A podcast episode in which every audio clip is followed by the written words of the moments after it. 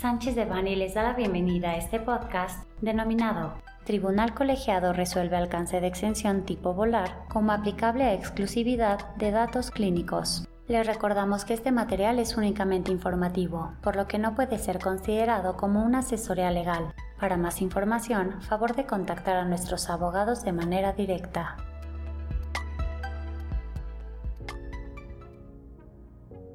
La exclusividad regulatoria para datos clínicos se refiere a un periodo, normalmente de 5 años pero más largo en algunas jurisdicciones, en el que no se aprobará un producto farmacéutico genérico, ya sea una molécula pequeña o un biosimilar, al no permitirles la realización de estudios de equivalencia, con referencia al expediente de un producto innovador. Esta exclusividad suele correr en paralelo a la protección de patentes, pero es independiente de ella. En México, esta exclusividad no está suficientemente regulada. La referencia a la Ley Federal de Protección a la Propiedad Intelectual y su antecesora, la Ley de la Propiedad Industrial, indica que los datos que sustenten la aprobación de nuevos productos farmacéuticos o agroquímicos serán protegidos conforme a lo dispuesto en los tratados internacionales, sin proporcionar una guía clara al organismo regulatorio local sobre cómo debe otorgarse. Esto ha ocasionado que iniciando en 2007, diversas empresas farmacéuticas que operan en México hayan iniciado procedimientos contenciosos en contra de Cofepris, obteniendo protección específica para nuevos medicamentos, combinaciones, indicaciones y medicamentos huérfanos.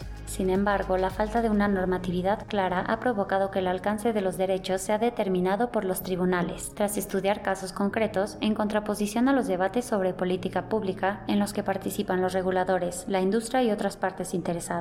Nuestra firma ha obtenido recientemente una sentencia favorable en la que un tribunal colegiado establece el alcance concreto y, en nuestra opinión, racional, de estos derechos. En resumen, los hechos del caso son una empresa farmacéutica multinacional, que a efectos de confidencialidad se denominará Actora, obtuvo exclusividad regulatoria para tres indicaciones asociadas a uno de sus productos innovadores, con vencimiento en distintos periodos de tiempo. Una vez agotado el periodo de exclusividad para las dos primeras indicaciones, nuestro cliente, que también es una empresa multinacional que opera en México,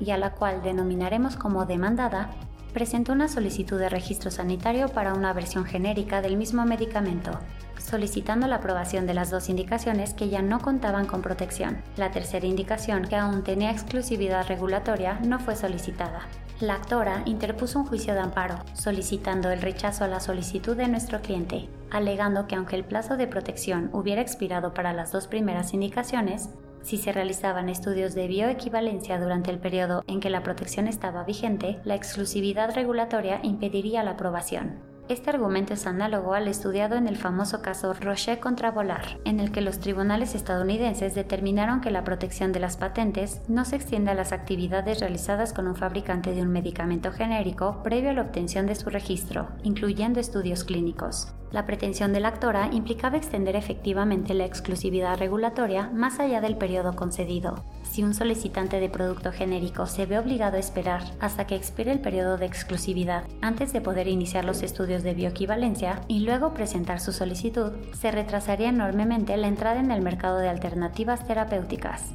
Si bien la ley en México establece una exención tipo volar con respecto a los derechos de patente, no dice nada sobre si la misma exención se aplica a la exclusividad regulatoria. En una primera instancia de litigio, un juzgado de distrito desestimó la demanda del demandante, alegando que la solicitud de registro sanitario presentada por nuestro cliente no afectaba los derechos constitucionales del demandante, ya que aún estaba en estudio y su concesión no era inminente. Tanto la actora como la demandada presentaron impugnaciones, argumentando la primera, entre otros puntos, que el solo hecho de que los estudios de bioequivalencia realizados por el demandado estuvieran siendo analizados por la COFEPRIS constituía una violación a derechos constitucionales, lo que ameritaba el estudio del fondo de la acción. La COFEPRIS no apeló el sobreseimiento, en el recurso de apelación interpuesto por nuestro equipo, solicitamos al tribunal colegiado que modificara la causal de sobreseimiento, argumentando que el alcance de la exclusividad no puede ir más allá del plazo de cinco años otorgado y que la extensión de tipo volar existente en la Ley Mexicana de Protección de Patentes debe extenderse a la exclusividad regulatoria.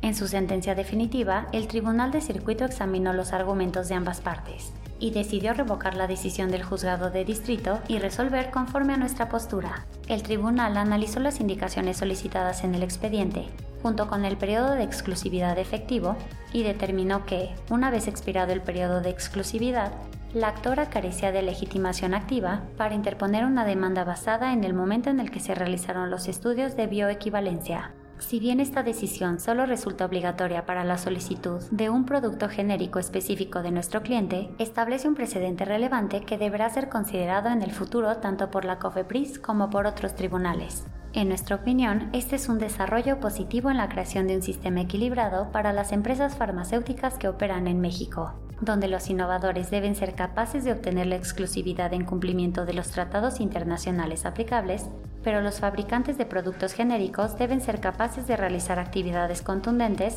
a la obtención de un registro sanitario tras el vencimiento de dicha exclusividad. Este contenido fue preparado por Juan Luis Serrano Litz y María José Ayala García, miembros del Grupo de Práctica de Propiedad Intelectual y Grupo de Industria de Ciencias de la Vida. Para cualquier duda o comentario sobre este material, contáctenos directamente o visite nuestra página www.sanchezdevani.com.